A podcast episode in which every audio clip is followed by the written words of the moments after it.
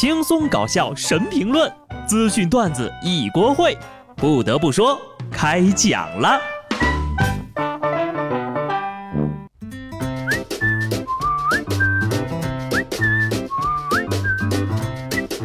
Hello，听众朋友们，大家好，这里是有趣的。不得不说，我是机智的小布。这两天呢，身体抱恙，我去医院挂号的时候呢，要报那个行程码，我就打开手机一看呢。我真的是已经很久很久没有离开过驻地的行程了。这疫情要是再不结束呀，下一次可能就是我退休之后报的夕阳红旅游团了。不得不说，现在的形势还是很严峻的啊，大家一定要保护好自己。八月十六号晚，商丘市网信办公布十二例新冠肺炎确诊病例的活动轨迹，其中呀，十人为尹某某的亲属，两人为邻居。尹某某为八月十三号商丘市确诊的一名产妇。至此呢，尹某某一家已有十一人确诊，共四代人。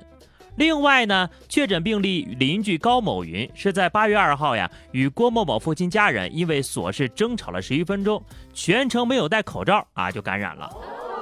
以前呢，吵架的危害是生气，很有可能上升到动手；现在吵架的危害，对方很有可能携带生化武器呀。疫情期间呢，就不要吵架了。如果真要吵，吵架之前呢，要相互展示核酸的结果，结果是阴性了再开吵，结果阳性呢，就赶紧认输跑路吧。不戴口罩的吵架，吵赢了进医院，吵输了也要进医院，还得生气。所以那邻居到底是吵赢了吗？要是没吵赢还被感染了，那不得气死呀！邻里之间呢，还是要相亲相爱的啊！大家还记得之前一家亲友一共隔离了十六个人的事儿吗？今天有后续了。昆明来益阳探亲的蔡女士，因为疫情呢被隔离在亲戚家中，亲友十六人同居一屋，相近半个多月，哈，每天呢是其乐融融，有说不完的话。八月十三号晚上，小区解封了，蔡女士说呀，经过这么多天的相处，真的是有点舍不得离开，但是归心似箭呐。考虑再三，十四号凌晨一点就开着车赶回昆明了。不得不说，我有点怀疑你说的这个舍不得离开是假的，不然怎么凌晨一点就开车跑了呢？天亮都等不及了。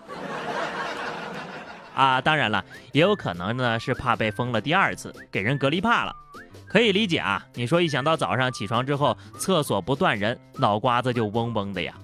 当初呢，我还猜测这个厕所会不会承受不住。现在看来，厕所经受住了考验呐。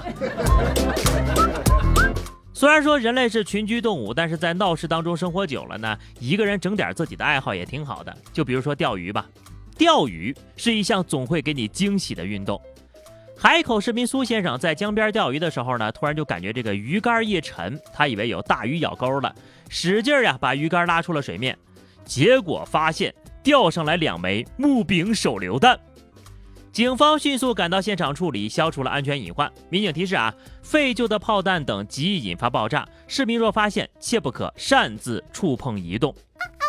实不相瞒，钓鱼佬除了鱼什么都能钓上来，这句话我都快信了。钓鱼佬的第一原则，绝不空军，除了鱼不会咬钩，啥都会咬钩。不过呢，还是很庆幸啊。这要是稍不留神，钓鱼可就变成炸鱼了呀！钓到这种有危险隐患的东西呀，就应该报警。但是你要是钓到不该钓的，结果可就没那么简单了。安徽南陵一男子捕获了一条中华鲟，在他发视频炫耀的时候呀，民警就协同渔政部门进行了核查，得知中华鲟已经被其分解放入冰箱啊。经鉴定呢，这条野生中华鲟为国家一级保护动物，价值五十万元。随后他就被抓了，明知故犯还发朋友圈炫耀，这是嫌自己的日子没有盼头啊！走走走吧，牢饭安排一下啊！真的是自己要作死，谁都挡不住。要记住啊，干坏事儿不是用来炫耀的资本，朋友圈永远都不缺举报你的人。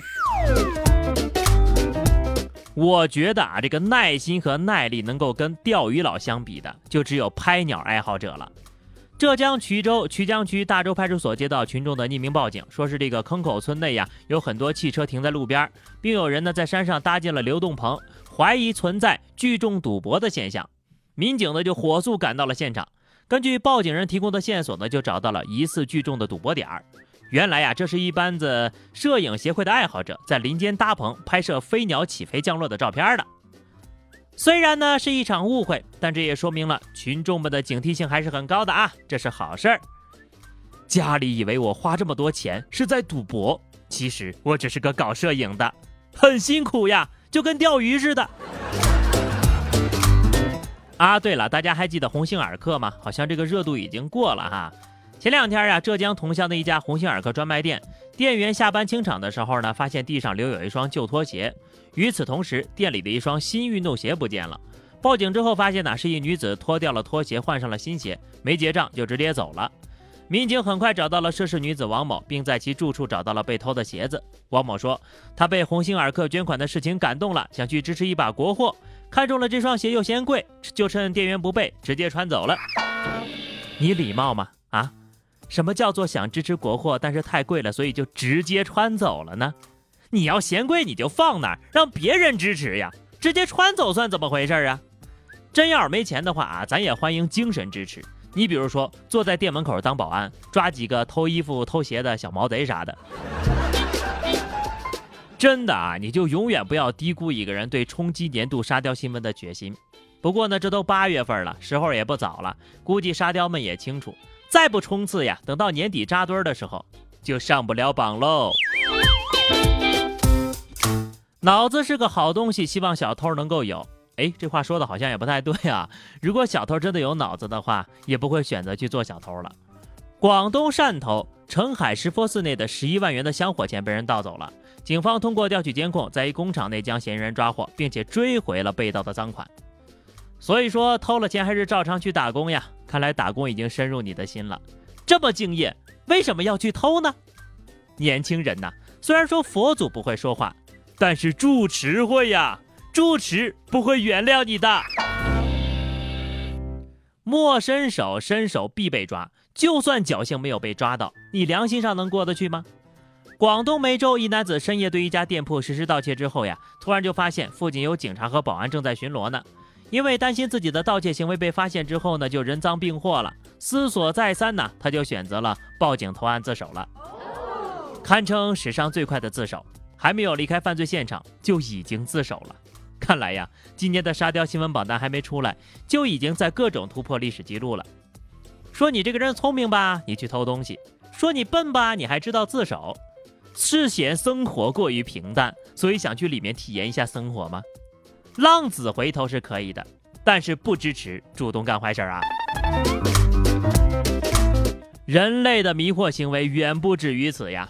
江苏一男子报警说了自己刚从高风险地区返回，并且出现了低烧、咳嗽的症状，要求警方呢送他去医院体检。检查之后发现身体并无大碍，而且呢这个人的健康码和行程码是一切正常的，他就是为了免费体检才故意报的假警。接着呢就被警方处以行政拘留了。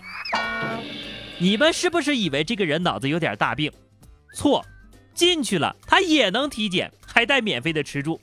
四舍五入呢，相当于享受了一次公费隔离呀，怎么着都不亏。小看人家了吧？这波他至少在第三层。不过呢，送进去之后呀，建议还是先做一个脑部的 CT，确实应该好好查查啊，这个脑子没病啊。不然做不出这个事儿来。哈哈。好了，那么以上就是本期节目的全部内容了。关注微信公众号 DJ 小布或者加 QQ 群二零六五三二七九二零六五三二七九，来和小布聊聊人生吧。下期不得不说，我们不见不散，拜拜。